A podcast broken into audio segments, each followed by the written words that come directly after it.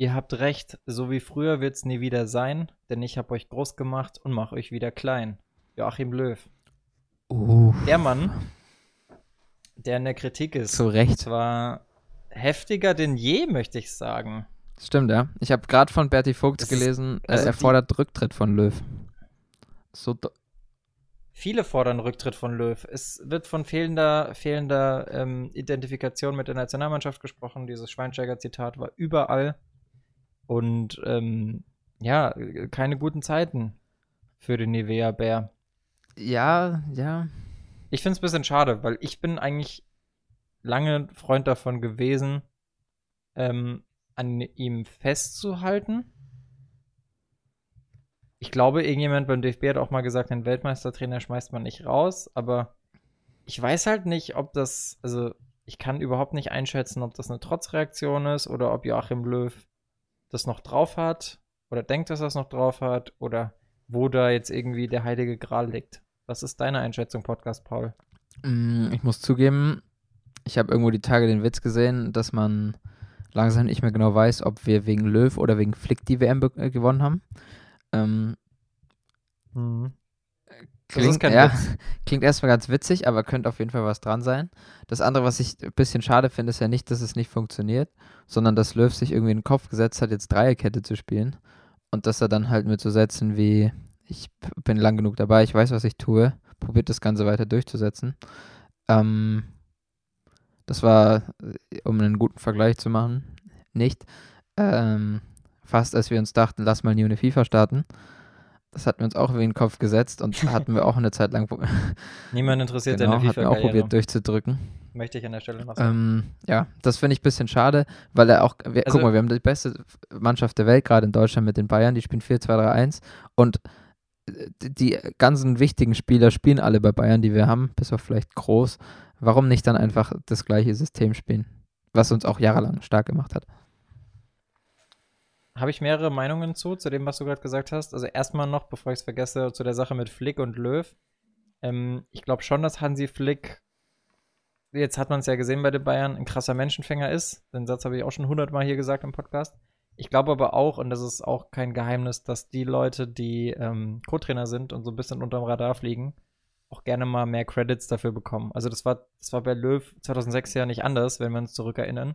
Da war Klinsmann Nationaltrainer und Jogi Löw wurde irgendwie der ganze Erfolg zugeschmissen, weil man gesagt hat, okay, Löw ist der Taktiker, der auch mit der Mannschaft kann und Klinsmann ist am Ende nur der, der die Motivationsreden in der Kabine hält. Also deswegen sehe ich da schon leichte Parallelen. Ähm, inwieweit man dann, das ist ja irgendwie auch ein guter Vergleich, wäre wahrscheinlich Comedians, die erfolgreich sind oder Musiker, die erfolgreich sind, die sich dann irgendwann Sachen schreiben lassen. Ähm, ich weiß ja nicht, inwieweit man bequem wird als Trainer oder einfach sagt, ja, hier, äh, ich kümmere mich jetzt nur noch um das, um die Außendarstellung und der Co-Trainer ist eigentlich der Erfolgsgarant. Das, das kann ich, maße ich mir überhaupt nicht an, von außen In- einzuschätzen. Fakt ist nur, ähm, ja, 4-2-3-1, ähm, aber hast du, ja gut, du könntest halt eigentlich sagen, das, was Thiago letztes Jahr gespielt hat, hast du mit Toni Kroos in der Nationalmannschaft. Und Thiago hat auch eine Zeit lang Spiele verpasst, da haben Kimmich und Goretzka das nicht so schlecht gelöst auf der 6. Also, also, Ja. ja. Thiago war stark, plä- aber, Plädierst du für Goretzka im Zentrum? wo sonst? Äh, Linksverteidiger? Na, aktuell spielt er ja Ach so, du meinst, so ein- außen, weil und so einen Kimmich ja rechten der Halben hat er gespielt, ne? Mm, Ja, so ein, ich glaube, es war fast ein Dreiersturm. Also es war ja sehr es defensiv ist halt, gegen die Ukraine. das ist halt eigentlich das perfekte Beispiel, dass das halt irgendwie eigentlich ein bisschen lost ist. Oder nicht? Also, wenn man es halt mal so durchgeht, nicht. hinten links, ja gut, da kannst du eh. Ob dann Gosens oder Heistenberg ist mir egal, dann halt neuer Testegen ist mir dann auch egal. Ah, Gosens hat mir schon Hoffnung gemacht. Ja, ja, aber ich meine, das ist jetzt keine, da, da wird jetzt, ist kein Dealbreaker, egal für welche Formation. Dann zwei gute Innenverteidiger, da, Mhm. da sparen wir uns dann halt dann doch irgendwo so einen Niklas Stark auf einmal. äh, kein Hate, aber das Türkei-Spiel geht schon ein bisschen auf ihn. Ähm, Das habe ich gar nicht gesehen. Habe ich was ja, ich finde halt, er sieht bei den, bei den, beim zweiten Gegentor richtig, naja, Niklas Stark wird nicht spielen, nicht mehr so oft in nächster Zeit. Also vielleicht schon in ein paar Jahren, aber in Mhm. naher Zukunft wird er, glaube ich, noch keine Rolle spielen. Ähm, Was ich mich gefragt habe in der Innenverteidigung ist, warum spielt man mit Dreierkette, wenn man sowieso schon nicht mehr die krassen Genau, hat? genau. Also die, die, die Zeiten mit Hummels und Boateng in Topform sind ja leider vorbei. Und jetzt haben wir halt Süle, der den Laden so ein bisschen zusammenhält. Rüdiger halte ich auch richtig viel von, aber der ist halt in seiner Mannschaft aktuell nicht mal gesetzt bei Chelsea. Man, man könnte halt argumentieren, Verein. dass man ähm, den, die spielerische Klasse, die die so zweit im Aufbau hatten, kann man sozusagen auf drei Schultern verleihen, äh, verteilen. D das wäre halt noch so ein Ja, okay. Argument, aber ja, ich finde, aber gegen die Ukraine? ja, das ist halt, das war auch mit so einer der Hauptpunkte von Schweinsteiger, fand ich interessant, was er gesagt hat und fand ich geil, dass er das zu Yogi auch so direkt gesagt hat. Er sagt halt, wenn sich die Sechser den Ball gegen die Ukraine abholen, dann hast du vier Leute in der Zone, die, also die drei Verteidiger und den Sechser, der sich gefallen lässt, hast du vier Leute hinterm Ball, was dir halt nichts bringt. So, du willst Leute in den gefährlichen Zonen haben. Hat er das Ja, genau. Gesagt? Schweini hat, äh, wurde sogar live geschaltet mit Löw. Und da hat er das sogar, da hat man richtig gemerkt, dass doch ein sehr großer Respekt zwischen den beiden auch noch da ist. Er, er ist ein bisschen Mhm. weniger deutlich in seinen Worten geworden, finde ich. Aber vielleicht habe ich dem auch was eingebildet. Aber Mhm. er hat es auf jeden Fall trotzdem so halb angedeutet. Du dichtest da doch schon wieder Vetternwirtschaft an, Auf jeden oder? Fall, ja. Ja, also sagen wir es, wie es ist. Jogi Löw, klar, erster Verlierer der Woche. Uh, was? Zumindest was im Ansehen. Der, der Übergangstim wieder am Start. Hast du deine Übergangsjacke schon Übergangstim. rausgeholt? Es wird langsam kalt in Deutschland. ich bin mittler, ich bin, also Klimawandel lässt grüßen, aber ich bin gleich auf Winterjacke umgestiegen. Ich tatsächlich auch. Ich habe auch direkt schon wieder eine Mütze rausgekramt, weil ich letztens Fahrrad fahren musste. Hä, du bist doch, du bist doch der Dude, über Paul muss man wissen, als der bei mir war, bevor er nach Mexiko geflogen ist, hat er einfach im tiefsten Winter nur einen Pulli dabei Ja, ich bin ja nach Mexiko geflogen. Das ist ja immer, muss man auch ein bisschen drauf achten, wo man Ja, hinreist. und dann kamst du, du, du warst in Frankfurt, du warst in Frankfurt, hast gefroren, bist in Mexiko nach Mexiko geflogen, hast, war wahrscheinlich okay, bist wiedergekommen, ja, hast wieder gefroren. Deutschland. Aber du hast mir den, einen Schal geliehen, glaube ich, damals und hast mein Leben, ge Leben Mit gerettet. Sicherheit. War bestimmt Ja, ein KSC-Schal, oder? Ja. Ja, zweiter, zweiter Verlierer der Woche, auch äh, jemand, der nicht so kälteaffin ist. Übergangstim ist komplett am Start heute. Marco Asensio. Uh, hat er gespielt, hat er gespielt für Kommt vielleicht Spanien? ein bisschen Oder? überraschend. Nee, eben nicht. Und ähm, folgende Situation, also er war nicht mal, er war jetzt nicht mehr dabei in der Länderspielpause, die ja jetzt vorbei ist. Ähm, aber Luis Enrique wurde vor dem Spiel gegen die Schweiz, das Spanien 1 gewonnen hat, gefragt, ähm, wo, was mit Asensio ist. Und er ich zitiere einfach mal, das finde ich echt krass, dass sich ein Bundestrainer, also nicht ein Bundestrainer, aber ein Nationaltrainer so über einen Spieler äußert. Zitat, ich habe schon oft über ihn gesprochen, aber ich werde es während der Vorbereitung auf ein Spiel nicht tun. Ich sage Hallo, ich habe nichts gegen ihn, aber aktuell ist nicht die Zeit, um über ihn zu sprechen. Er sitzt vermutlich zu Hause und schaut entspannt eine Serie auf Netflix. Er spielt nicht, lass uns über die Schweiz sprechen. Okay, das, Das sind fand ich das schon so deutliche ui. Worte. Das ist, das Ja, jetzt irgendwie das keine Kritik, aber irgendwie auch schon. Und das, das, das größere Problem ist, ist, dass man, dass er auf seiner Position, obwohl er wirklich für mich einer der herausragendsten Talente ist, jetzt mal abgesehen von seinem Verletzungspech, wofür er ja nichts kann, ähm, hat er ja das Problem, dass er einerseits Ansu Fati jetzt vor die Nase gesetzt bekommen hat, links. Also das Spanien erstmal gut gesetzt, äh, gut besetzt. Und jetzt hat auch noch Adama Traoré sein Debüt gegeben und hat irgendwie eine Lobeshymne von Enrique bekommen. Also das war, glaube ich, vorm Spiel die Lobeshymne. Gespielt hat er dann nicht so lang, wurde für Fatih, glaube ich, eingewechselt in der 70. oder so. Oder 60. Ähm, aber der ist voll des Lobes für Adama Traoré, weil der halt auch ein anderer Spielertyp ist und sich die Medien jetzt generell so ein bisschen auf den eingeschossen haben. Und Asen ja, bin gespannt, ob, Lu ob Marco Asensio da nochmal rankommt oder ob er, gut, rechts ist auch noch eine Position, Asensio war so ein bisschen im Hype, Ja, als er damals gegen die Bayern noch eingewechselt wurde und noch Tore gemacht hat. Diese, genau, in der Champions League damals.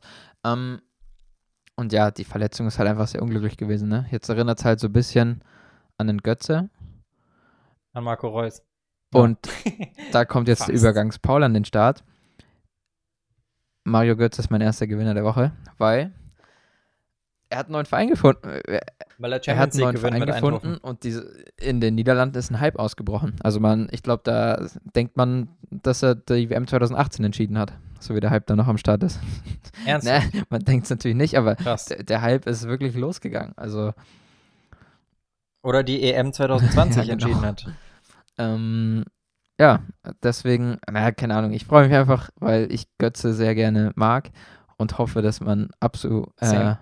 In naher Zukunft äh, regelmäßig mal wieder was von ihm sieht. Irgendein Highlight oder so.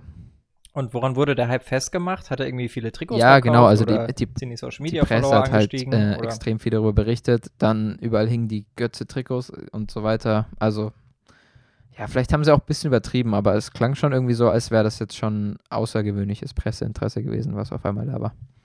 Für PSV. Ja, ist vielleicht auch einfach nur deutsche Berichterstattung, das weiß man immer Kann natürlich genau. sein, ja.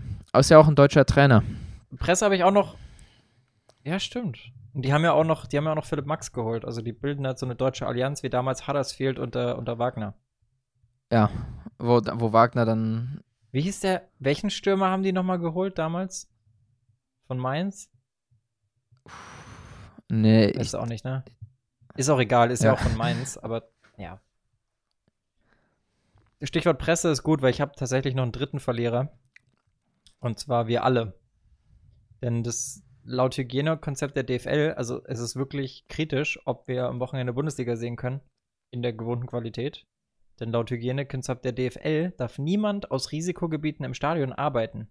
Und das Problem ist, Risikogebiete sind aktuell aufgrund der, du kennst ja diese Faktorenregel mit über 50 ähm, wegen Corona. Dazu gehören aktuell München und Köln. Und da sitzt halt wirklich alles, was irgendwie Bundesliga aufnehmen kann. Also in München hast du Sky, äh, in Köln hast du Sportcast von der DFL und die Sportschau sitzen. Und wenn die alle nicht ins Stadion zum Arbeiten dürfen, dann schwierig. ja, kannst halt jetzt irgendwie argumentieren, dass Sky in Unterföhring ist und ich weiß nicht, inwiefern Unterföhring. ist nicht, ja, ist, ist noch ein entfernter Stadtteil oder ein Vorort. Aber vielleicht, vielleicht gibt's da was. Vielleicht muss man auch einfach Leute aus dem Ausland einfliegen lassen, keine Ahnung. Irgendein Freelancer wird sich schon finden. Ja, Du hast doch auf jeden auch Zeit, Fall. Paul, oder?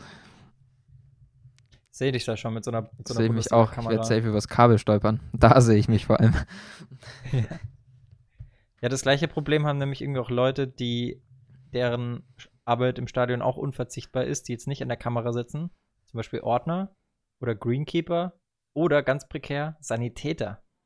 Stimmt, ja, stimmt. Sind ja alles so Funktionen, wo du denkst, okay, äh, wäre ganz gut, wenn die Ich habe zwar jetzt ein bisschen das Timing verschlafen, aber zum Kabelstolpern hätte ich sogar noch eine Anekdote meinerseits. Ich halte mich, ich halte mich auch kurz. Ja, bitte. Äh, EM-Finale 2008. Äh, Paul schaut in seiner Spielstraße mit den Nachbarn am Carport äh, EM mit einem so einem Projektor. Und rat mal, welcher Trottel zweimal übers Kabel gestolpert ist und wir alle gar kein Bild mehr hatten. Ich habe mich noch nie so gehasst gefühlt. Geil. E- Welches Spiel? EM-Finale. Habe ich nicht gesagt. EM-Finale. Es, es war, Ach, ach es so, war, Finale, es war Finale. Deutschland-Spanien und ich Trottel bin wirklich zweimal über dieses dämliche Kabel gestolpert. Ähm, ja, im Nachhinein kann ich drüber lachen. Damals, Oder warst du das doch im Halbfinale gegen die Türkei, wo das Bild ja, ausgefallen das, ist? das Warst war mein? Vorbild. Deutschlandweit warst du, bist du da übers Kabel Ja, ja. gestolpert. Da musste uns Belareti aber mal kurz im Dunkeln an die Hand nehmen. Ja, stimmt, da war auch was, ne? Damals war das, glaube ich, Viertelfinale oder so, ne? Oder Halbfinale. Als Lahm, ich glaube, Klose hat ein Tor geschossen, als, als das Bild nur so kurz da war. Also das war Gott sei Dank gibt es ja. so Bildprobleme, glaube ich, heute weniger als früher. Früher war das schon noch so ein bisschen Technik, schon noch eher ein bisschen. Ich glaube, die Technik bei sowas ist zuverlässiger und War ein- war ein günstiger Thema. geworden. Aber gut, Außer nur bei Livestreams, aber ja. Ja, einen Hast letzten habe ich noch, und zwar Martin Oedegaard. Eigentlich habe ich mir überlegt, ob ich ihn nehmen kann, weil Norwegen ist trotz unserer Prognose damals, dass Norwegen die M 2021 gewinnt. Äh, vielleicht sind sie leider in der Ja. Quali gescheitert. Was aber auch idiotisch ist, dass Haaland, also Haaland war, glaube ich, leicht angeschlagen, konnte deswegen nicht spielen, das Playoff-Spiel. Mhm. Ähm, schade. Und haben dafür aber jetzt schon wieder das nächste Spiel gehabt, was sie 4-0 gewonnen haben. Ich meine gegen Rumänien. Und da hat Haaland dreifach getroffen. Oedegaard hat zwei Tore davon vorbereitet. Und der erste, das erste Tor von Haaland, musst du mal anschauen, den Pass von Oedegaard. Wow. Ich hoffe, der Junge bleibt fit. Der hat ja auch eine bisschen kompliziertere Verletzung gehabt. Aber wenn der fit bleibt, boah, Ja. wäre brutal, weil das wird richtig Spaß machen, ihm zuzuschauen. Ich hoffe auch, dass er bei Real bleibt als Real Madrid-Fan. Also aktuell kriegt er ja Spielzeit. Ja. Ich hoffe, das bleibt so. Auf jeden Fall. Hoffe ich auch. Ansonsten muss ich dir sagen, ich habe überhaupt nicht viel von den Länderspielen verfolgt. Ich habe auch nur mitbekommen am Rande, dass zum Beispiel das Spiel Frankreich-Portugal ein kompletter Flop war, so rein aus, aus Entertainment-Sicht. So, das scheint Außer, dass jetzt halt alle, sein, alle Franzosen, das hast du es gesehen, dass alle? Franzosen, alle, alle französischen Spieler mit haben das Ronaldo ein Bild mit Bild Ronaldo gepostet haben. Für die war es ein erfolgreicher Tag. Ja, und nicht mal, nicht mal, nicht mal irgendwie so Spieler, wo du es erwarten würdest, wie ein Kempembe, sondern tatsächlich auch Spieler, die auch Topstars sind, wie ein Pogba. Also das hat mich dann schon sehr gewundert, dass die das alle machen. Ja, es ist halt, es zeigt nur, was für ein Ausnahmespieler halt Ronaldo. er ist, auf jeden Fall. Und Es ist äh, halt zu, deinem, zu deinem Länderspiel, Und- langweilig Thema, ja, es sind halt irgendwo auch Länderspiele, ne? Also, ja. Selbst die Ja, deutschen Spiele sind meistens scheiße, bis ist die deutsche Mannschaft halt wieder in der Nachspielzeit ein Gegentor bekommt. Ja, lass uns doch noch kurz über die deutschen Spieler sprechen. Gerne. Es ist ja so, also Löw wird ja gerne kritisiert. Auch dafür, dass er jetzt schon, glaube ich, 108 Dü- Debütanten hatte. Und ähm, der Kader ist ja trotzdem gut und die Qualität ist ja trotzdem da. Jetzt würde ich gern mal heute die Chance nutzen oder ich würde dich gern mal fragen, wer für dich eigentlich so die fünf wichtigsten Spieler sind in der Nationalmannschaft aktuell. Weil du hast ja jetzt keinen Müller mehr, kein Boateng mehr, kein Hummels mehr. Kein Sandro Wagner mehr.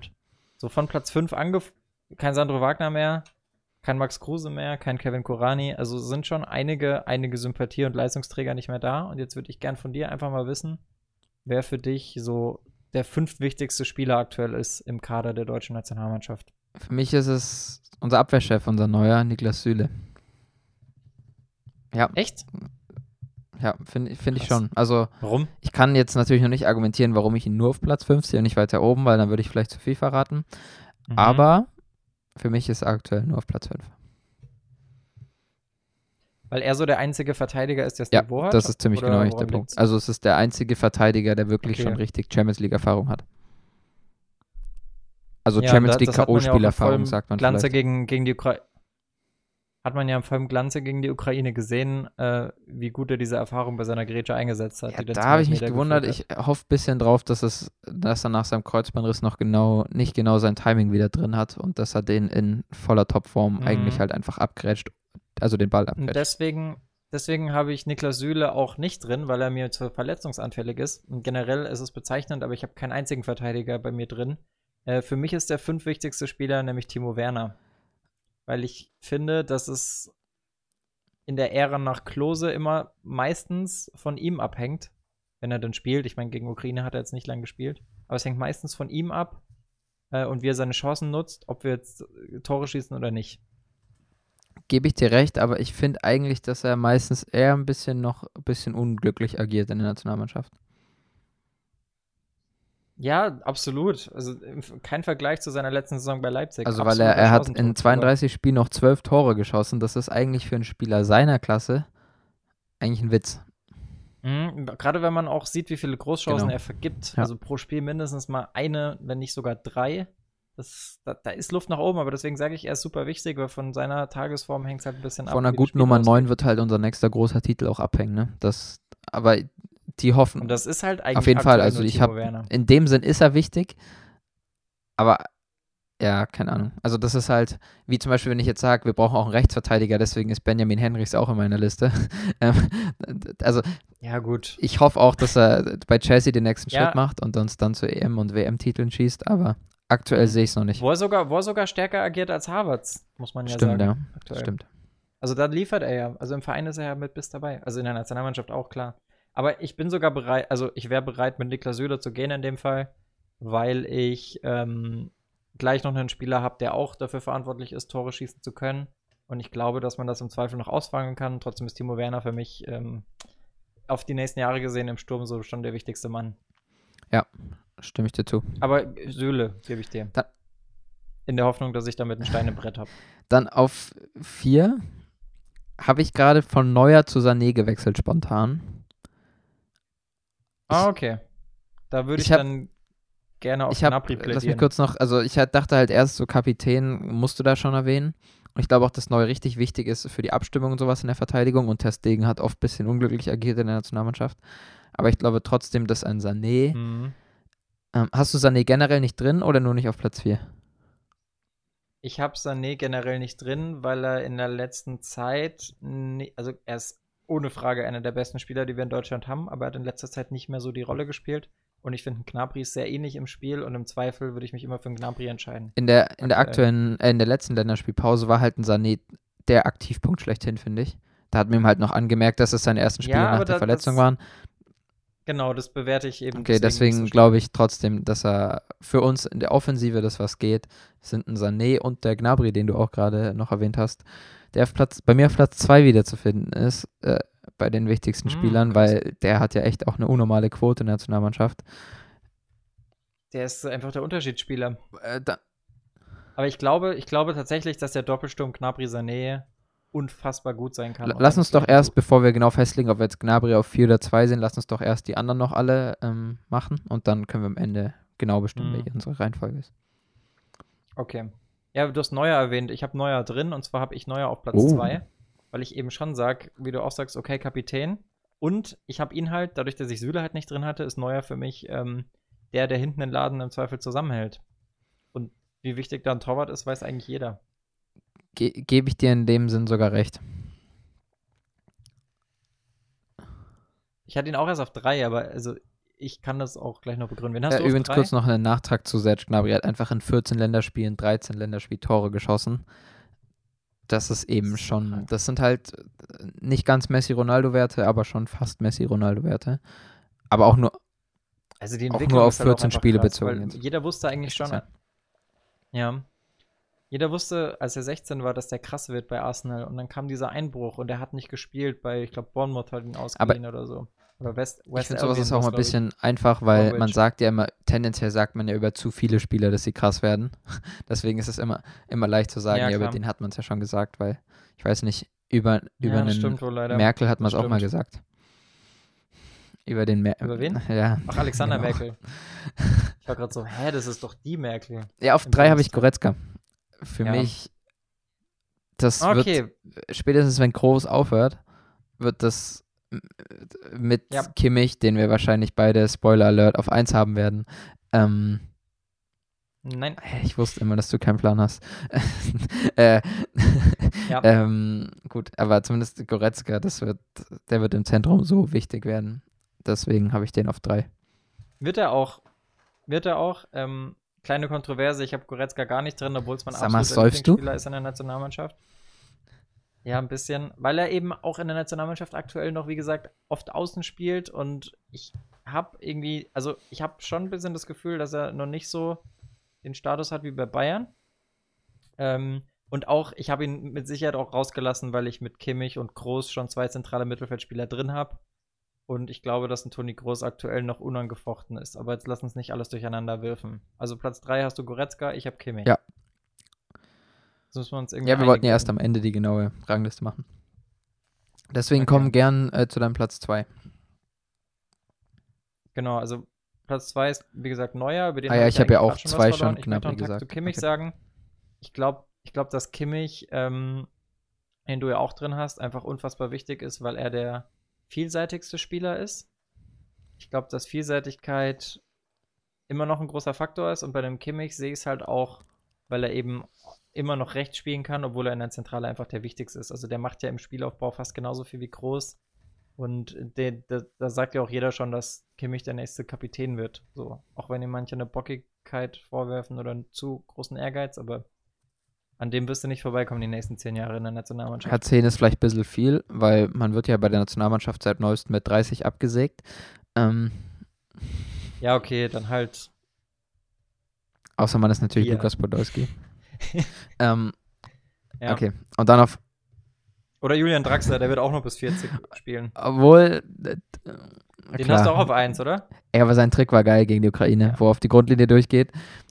Der, Muss ich, das war witzigerweise die, die einzige Aktion neben seiner vergebenen Chance, die ich gesehen habe. Also ich habe nur die 15 Minuten nach der Halbzeit gesehen und da hat er mir. ja, der war auch, der war auch in dem Spiel. Das ist halt so ein Spieler, wenn du dem wirklich das Vertrauen gibst, hat er auf jeden Fall Qualitäten.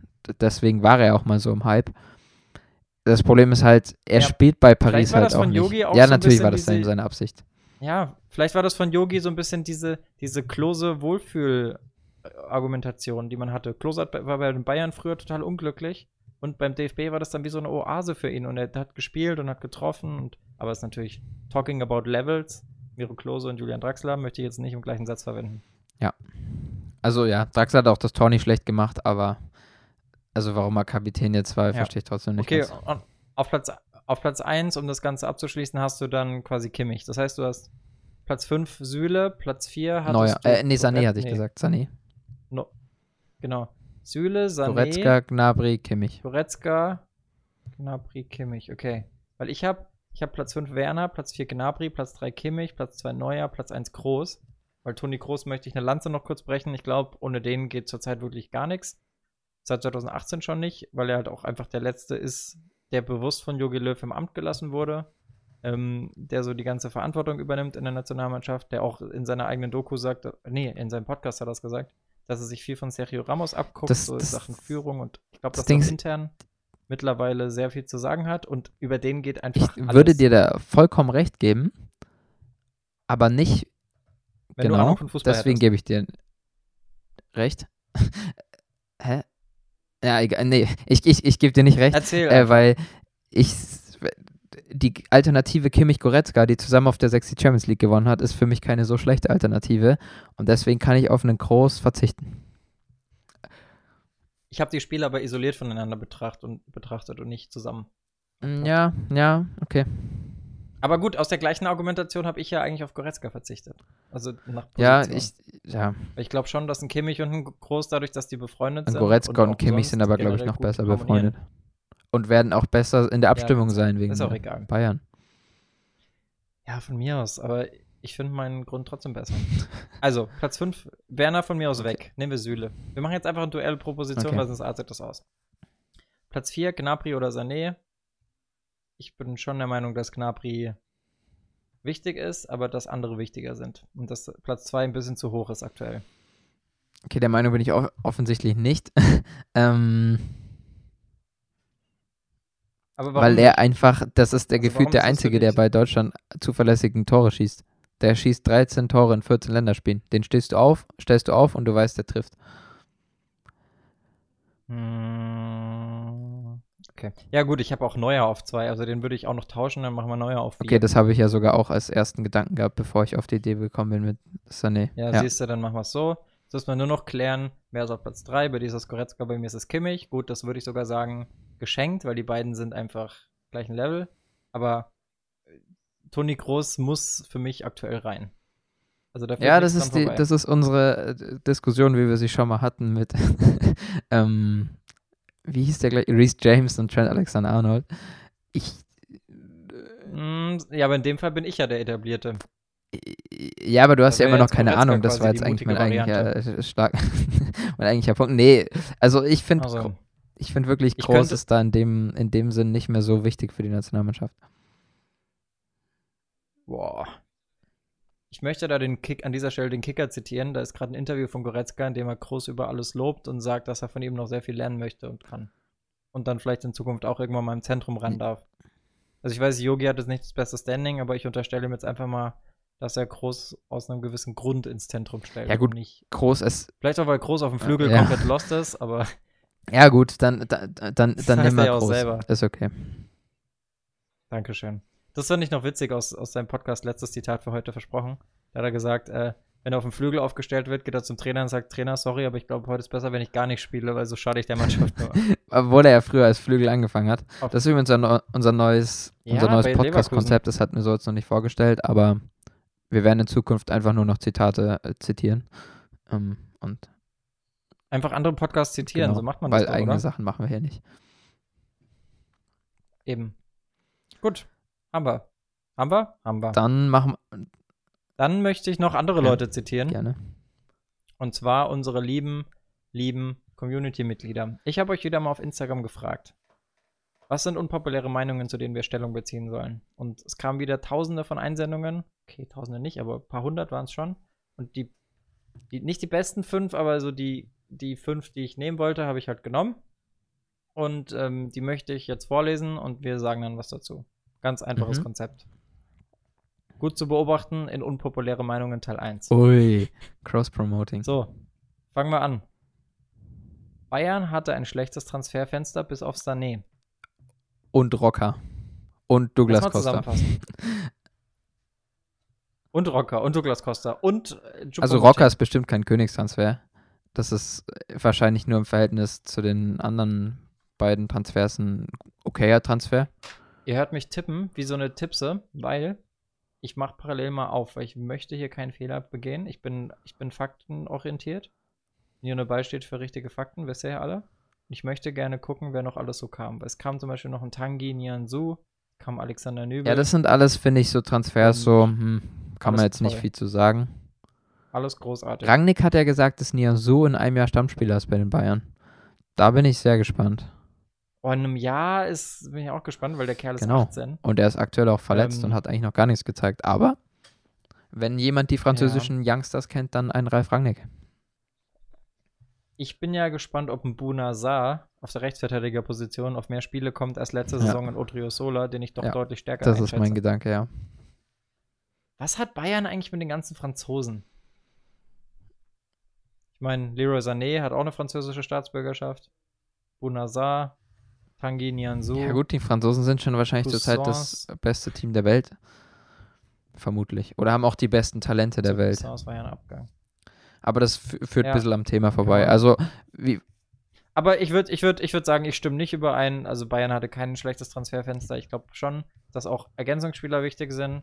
Ähm, ich würde nicht sagen, dass sie ein gutes ja, hatten, aber sie hatten auch kein schlechtes. Hype gerecht wird, Äh, muss ja. man auch noch sehen. Nee, also da gibt es Mannschaften, die hatten deutlich schlechtere. Zum Beispiel. Real Madrid. Nee, nicht Liverpool. Ja, Real Madrid. Gutes Oder Beispiel. auch Barcelona war eigentlich Danke, Podcast Paul. so lala. So, jetzt wird's, jetzt wird's allgemein. Nächste unpopuläre Meinung. Jeder Feldspieler sollte mehrere Positionen spielen können, wie im Amateurbereich oder der U. Blödsinn. Gent. Blödsinn. Steht nicht mehr da, aber. Blödsinn, Blödsinn. Blödsinn. Sehe ich auch Bestes so. Beispiel Toni Kroos. Oder Manuel Neuer. Oder hast du was von Feldspielern Nein. gesagt? Ich sag, wow, wow.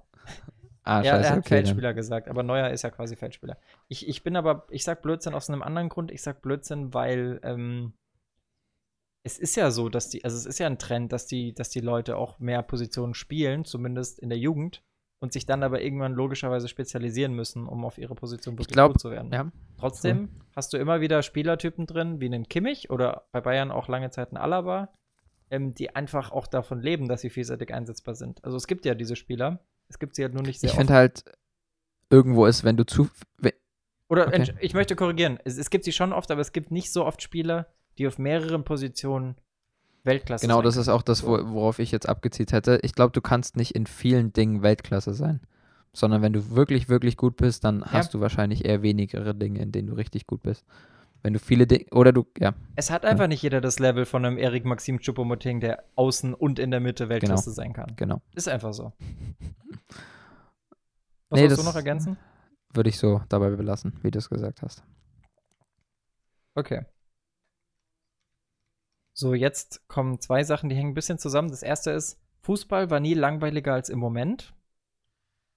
Auch da, ja, wobei, da würde ich sogar fast noch zustimmen, wenn man jetzt, kommt auf die Faktoren an. Also in Sachen Zuschauer und Fans sicherlich. Auf dem Platz, ähm, es gibt gerade keine wirkliche taktische Revolution.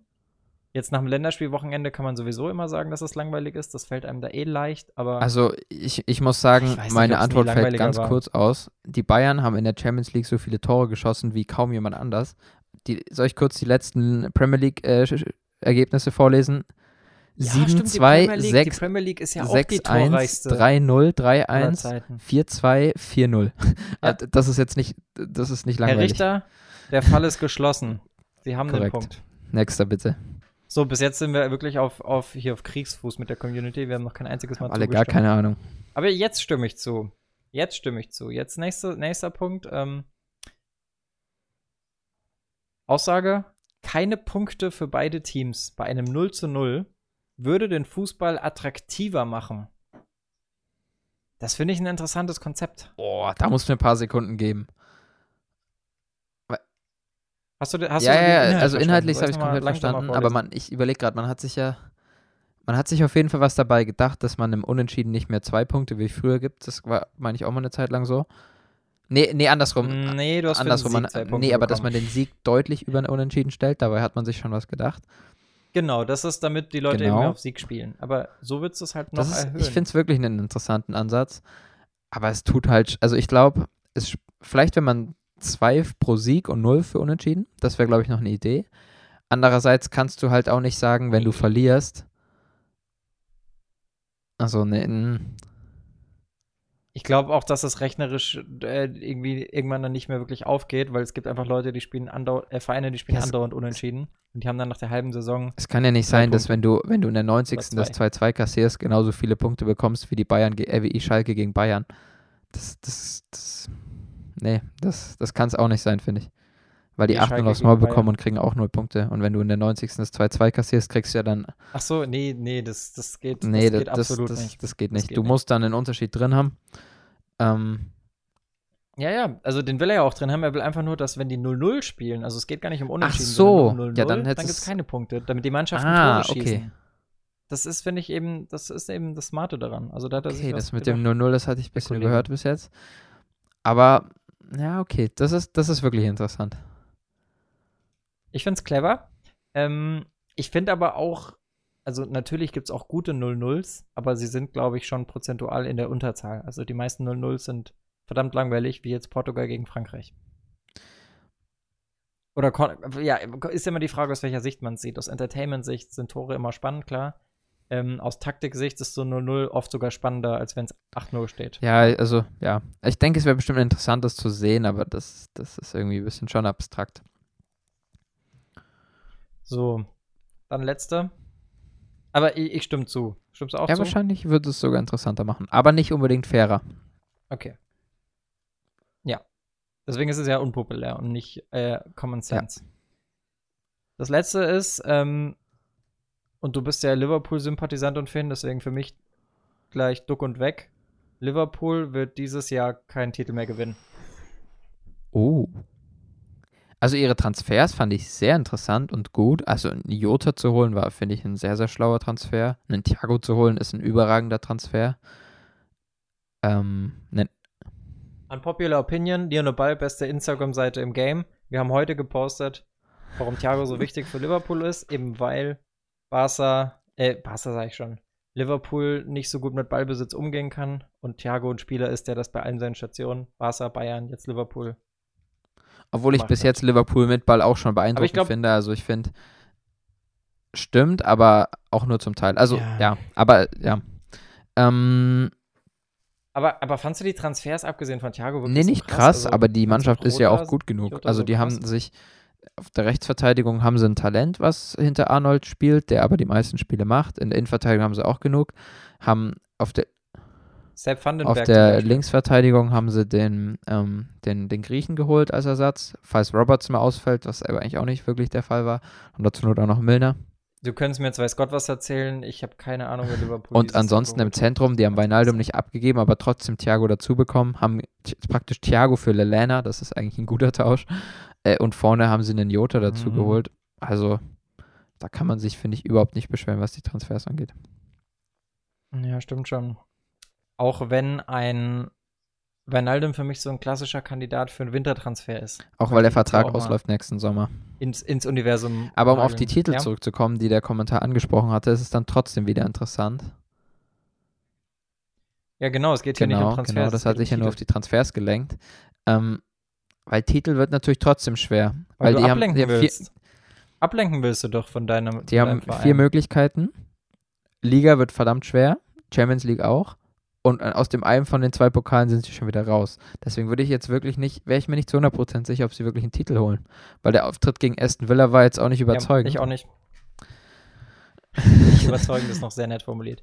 Ich bin der Meinung, ich bin der Meinung, jeder Verein, der gerade einen großen Titel geholt hat, hat zu 90 Prozent danach sehr, sehr schwere Karten. Ich glaube trotzdem, dass die Schwere Bayern Karten das Triple holen. Habe ich jetzt gerade habe ich habe ich gerade eingeführt.